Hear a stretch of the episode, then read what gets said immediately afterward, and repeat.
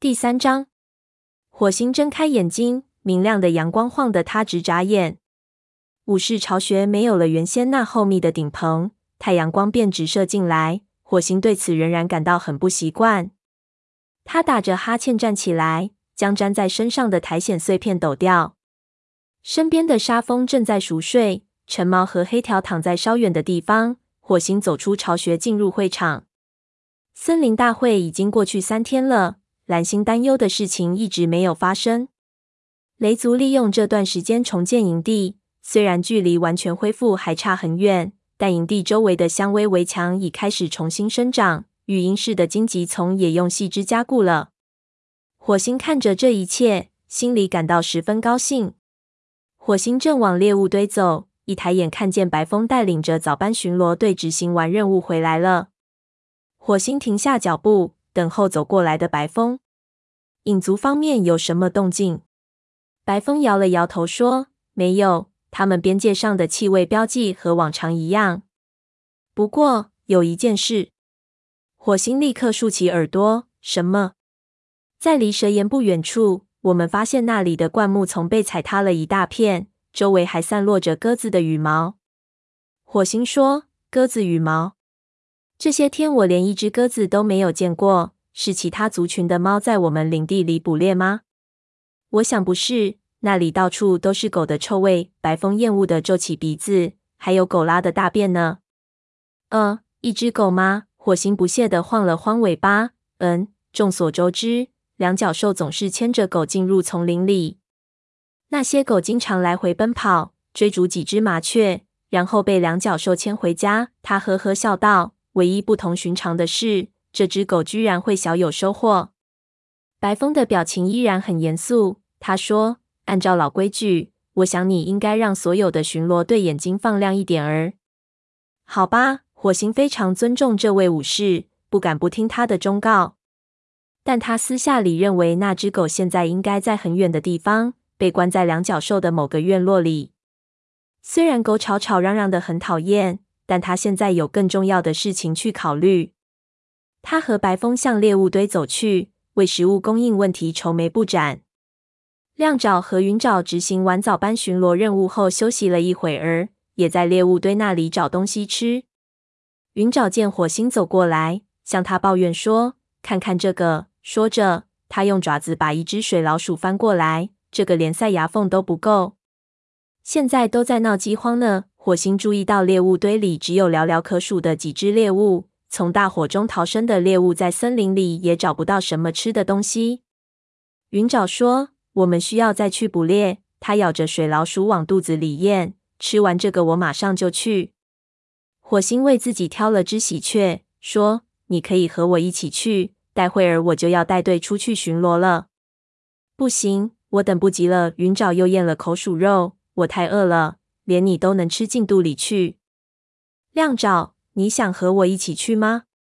亮爪正在吃一只老鼠，闻声向白风看去，等待师傅的允许。见白风点了点头，他才跳起身对云爪说：“就等你了。”火星说：“那么好吧。”云爪没有像亮爪那样事事先向师傅请示，令火星感到很生气。但族群确实需要猎物，而这两个学徒又都是好猎手。他提醒说：“别走得太远了。”云爪反驳说：“但所有最好的猎物都在较远的地方，因为大火没有烧到那里。”我们没事的，火星。我们先为老年猫捉些猎物回来。他大口吞下最后一块水老鼠肉，和亮爪一道向营的门口冲去。火星想起云爪曾三番五次的去两脚兽那里讨食吃，赶紧在他们身后喊道。你们给我离两脚兽的地盘远点儿！当初云爪因为贪图两脚兽的几口食物，竟然被两脚兽掳走，小云爪吃了大苦头。如今绿叶季即将结束，眼看着食物匮乏的枯叶季就要到来，火星不希望他的徒弟在食物诱惑下又回到老路上去。白风看着这两只年轻的小猫蹦蹦跳跳的远去，乐呵呵地说：“这些学徒们刚从早班巡逻回来。”现在又出去捕猎了，我要有他们那么充沛的精力就好了。他从猎物堆里拖了一只画眉鸟，趴在地上吃了起来。火星吃完喜鹊，看见沙风正从武士巢穴走出来，太阳照在他姜黄色的皮毛上，活动时如波浪一般此起彼伏。火星越看越喜欢。等沙风走近，他问：“你想和我一起出去捕猎吗？”沙风瞥了眼猎物堆里剩余的猎物，说：“看起来有这个必要。我们现在就走吧，捕到猎物后再吃饭也不迟。”火星向周围望了望，想再找一个同伴。他看见长尾正往学徒巢穴那边走，于是叫道：“喂，长尾！”他一边喊着，一边和沙蜂走过去：“和我们一起去捕猎吧。”长尾迟疑了一下，似乎吃不准火星是不是在以副组长的身份下命令。他解释说：“我们正要去沙坑训练，训爪需要练习一下他的防卫动作。你们可以迟些再训练。”这回火星明确下达了命令：族群的当务之急是捕来猎物。长尾烦躁地晃了晃尾巴，但没有吱声。训爪两眼放光，看上去要比他师傅热心得多。火星注意到，这只毛色黑白相间的小公猫个头几乎和他师傅一般大，他是学徒中年纪最大的一个，不久就能成为一名武士了。火星心想：我得去和蓝星谈谈训爪命名典礼的事。还有云爪、亮爪和刺爪族群需要更多的武士。火星让白风好好休息一下，自己则带着沙蜂他们走出营的大门，爬上山沟，向太阳石奔去。他尽可能的遵从蓝星的命令，使巡逻次数加倍，让所有的捕猎队也担负起巡逻边界的任务，时刻对外族猫以及其他敌人的气味保持高度警惕。他还特别叮嘱他们多加注意影族边界的情况，但私下里他也在密切关注合族的动向。他时常为雷和两族的关系感到不安。勾心的年纪越来越大，而副族长豹毛的地位越来越高。火星认为他会因为合族曾经帮助雷族逃过那一夜的大火而向他们索取回报。火星带领沙蜂他们向河边奔去。他注意到焦黑的土壤上已经长出了植物。新的香味正在生长蔓延，绿色的藤蔓覆盖了地面，森林正在焕发生机。但随着落叶季的临近，植物的生长速度会变得越来越慢。火星仍然担心雷族将要面临一个饥寒交迫的落叶季。四只猫来到太阳时，长尾带着训爪在石缝间钻来钻去。他告诉训爪说：“你可以训练听力，看你能不能当着大家的面录一首。”捉点儿什么东西？火星看着他们远去，心里暗暗赞叹。长尾是一位懂得循循善诱的老师，他和训爪间的师徒情谊很深。火星沿着岩石面对河流的一侧行走，这一带植物在大火中幸存下来的较多。没过多久，他便看见一只老鼠在草丛间找食吃。他坐在地上，前爪抱着一粒树种。火星扑过去，迅速将他杀死。沙风走过来说：“干得好！”火星把老鼠推到他面前，说：“想吃吗？你还没有吃饭呢。”沙风干脆地说：“不，多谢美意，我自己能捉到猎物。”说完，他走进一棵榛子树的树荫里。火星看着他的背影，不知道自己哪里得罪他了。他扒了些土盖在老鼠上，留待回家时带走。你可要看好自己的猎物。一个声音在火星背后响起。如果你粗心大意，他会撕下你的耳朵。火星猛地转身，看见老朋友灰条站在河族边界上，身上湿淋淋的。火星又惊又喜，叫道：“灰条，你吓了我一跳。”灰条抖掉身上的水珠，说：“我在对岸看见你，没想到正赶上你在为沙蜂捕猎。”你们两个关系不一般呐，是吗？火星的脸刷的红了，感觉浑身又热又痒。他强辩说：“我不知道你在胡说什么，沙蜂只不过是我的朋友罢了。”灰条哈哈一笑，说：“哦，当然了，如果你非要那么说的话。”他走上来，低头撞了撞火星的肩膀：“你小子运气不错，火星，它是一只很有魅力的猫。”火星张张嘴。随即又合上。不管他说什么，灰条都不会信的。况且灰条说的也许没错，他与沙蜂越来越不限于普通朋友关系了。火星转移话题，说：“无所谓啦，和我说说你近来过得如何？河族有什么新闻吗？”灰条的眼睛里一下子变得笑意全无，也没什么事。所有的猫都在谈论虎星。当初灰条还是雷族武士时，只有他和火星知道虎星的野心，知道虎星杀害了雷族前任副族长宏伟。火星坦白地说：“我不知道事情怎么到了这个地步。虎星也许和以前不同了，他现在已经得到自己想要的东西。没有猫能否认他可以做一个优秀的族长。他身体强壮，能征善战，长于捕猎。”而且他对武士守则理解颇深。灰条吼道：“但没有猫信任他。如果他行事违反武士守则，那么就算精通武士守则又有什么用呢？”火星说：“现在的情况并不取决于我们是否信任他。他现在有了新的族群。奔比说，虎星似乎就是星族送给他们的一位伟大的族长。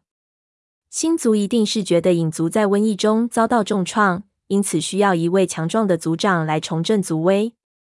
灰条脸上露出不以为然的神情，鼻子里发出嗤的一声，说：“星族安排的，要我相信这种鬼话，除非刺猬飞到天上去。”火星心里也像灰条一样认为虎星不可信。重建影族的工作也许会占据虎星一到两个季节，但一想起那个残暴的武士统治了一个强有力的族群。火星就感到一股寒意从耳朵根一直传到尾巴尖儿。他不相信虎星能尊重其他族群的权利，安分地过丛林生活。他迟早要扩张地盘，而雷族则是首当其冲。灰条说出了火星的念头：“如果我是你，就严密看守自己的边界。”火星说：“是的。”我刚要说话，便看见沙风衔着一只兔子向他们走来。他把猎物放在火星脚边，面容平和，似乎已经怒火全消。他冲灰条点了点头，说：“嘿，灰条，孩子们怎么样？”灰条的眼睛里立刻放出自豪的光彩，说：“他们都很好，多劳挂念。他们不久就要当学徒了。”火星问：“你会做他们其中一个的老师吗？”不料灰条竟有些吃不准地说：“我不知道。”如果这是让勾心做主，也许会，但他近来除了睡觉不干别的。现在族里的大部分事务都是豹毛说了算，他一直为白长的死耿耿于怀，仍不肯原谅我。我想他可能会选别的武士来做孩子们的老师。说着，他低下头去。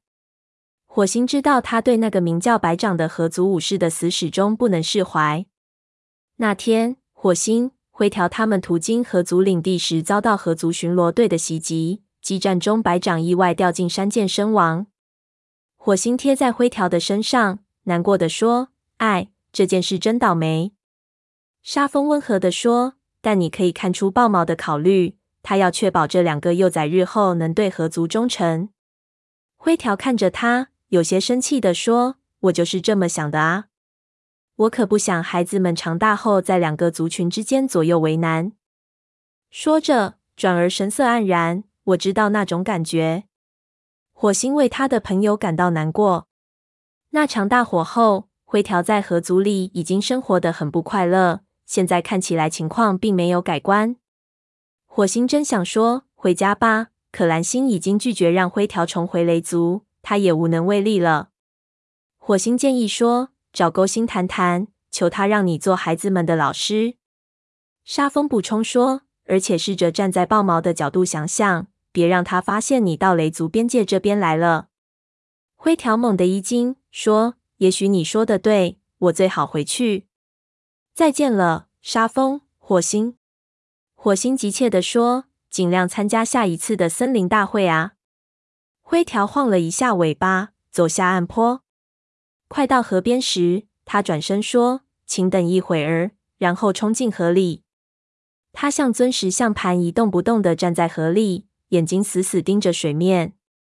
过了半晌，沙风嘀咕道：“他到底在搞什么鬼？”没等火星回答，灰条的爪子猛然插出，一条银色的大鱼随之飞出水面，摔在岸上。灰条一拳将鱼打死，衔着它回到火星和沙风跟前。他放下大鱼，说：“给你们。我知道大火后猎物一定很短缺，这条大鱼就算是我的小小心意吧。”火星说：“多谢了。”接着羡慕的补充了一句：“刚才你干得真漂亮。”灰条得意的说：“这都是雾角教我的。”沙风说：“多谢你的美意。不过，如果豹毛发现你为外族提供食物，他会不高兴的。”灰条吼道：“见他的鬼吧！如果豹毛敢说什么，我就提醒他那次发洪水时，火星和我是如何为河族提供食物的。”他转身回到河边，火星看着灰条跳进河里，向对岸游去，心里如针扎一般疼痛。只要能够使灰条重回雷族，他愿做任何事情。但他不得不承认，灰条重归雷族的可能性微乎其微。火星衔着又黏又滑的大鱼回到营地，一路上他被鱼腥味熏得直流口水。走进营地大门，他看见猎物堆大了些。云沼和亮爪已经回来了，现在正准备再和鼠毛、刺爪一起出去呢。云爪爬到山沟半坡，回头喊道：“我们已经给老年猫送过吃的了。”火星，火星喊：“那炭毛呢？”还没有。火星看着他的小外甥奔出视线，这才转身向猎物堆走去。他心想，也许灰条抓的大鱼能刺激一下炭毛的胃口。他怀疑炭毛根本就没有吃饱肚子。一方面，他要承受黄牙的死给他带来的伤痛；另一方面，他还要忙着照顾蓝星和那些被烟雾熏病的猫。沙风把猎物放进猎物堆里，问：“你饿吗？”火星他们捕完猎物后便带回营地。一直没有吃东西。此时他望着猎物堆，眼里冒出了激火。我们一起吃吧，可以吗？好吧。火星觉得早上吃的那只喜鹊似乎是很久以前的事了。我先把这个给炭毛送去。沙风说：“快点儿回来。”火星衔着大鱼朝巫医巢穴走去。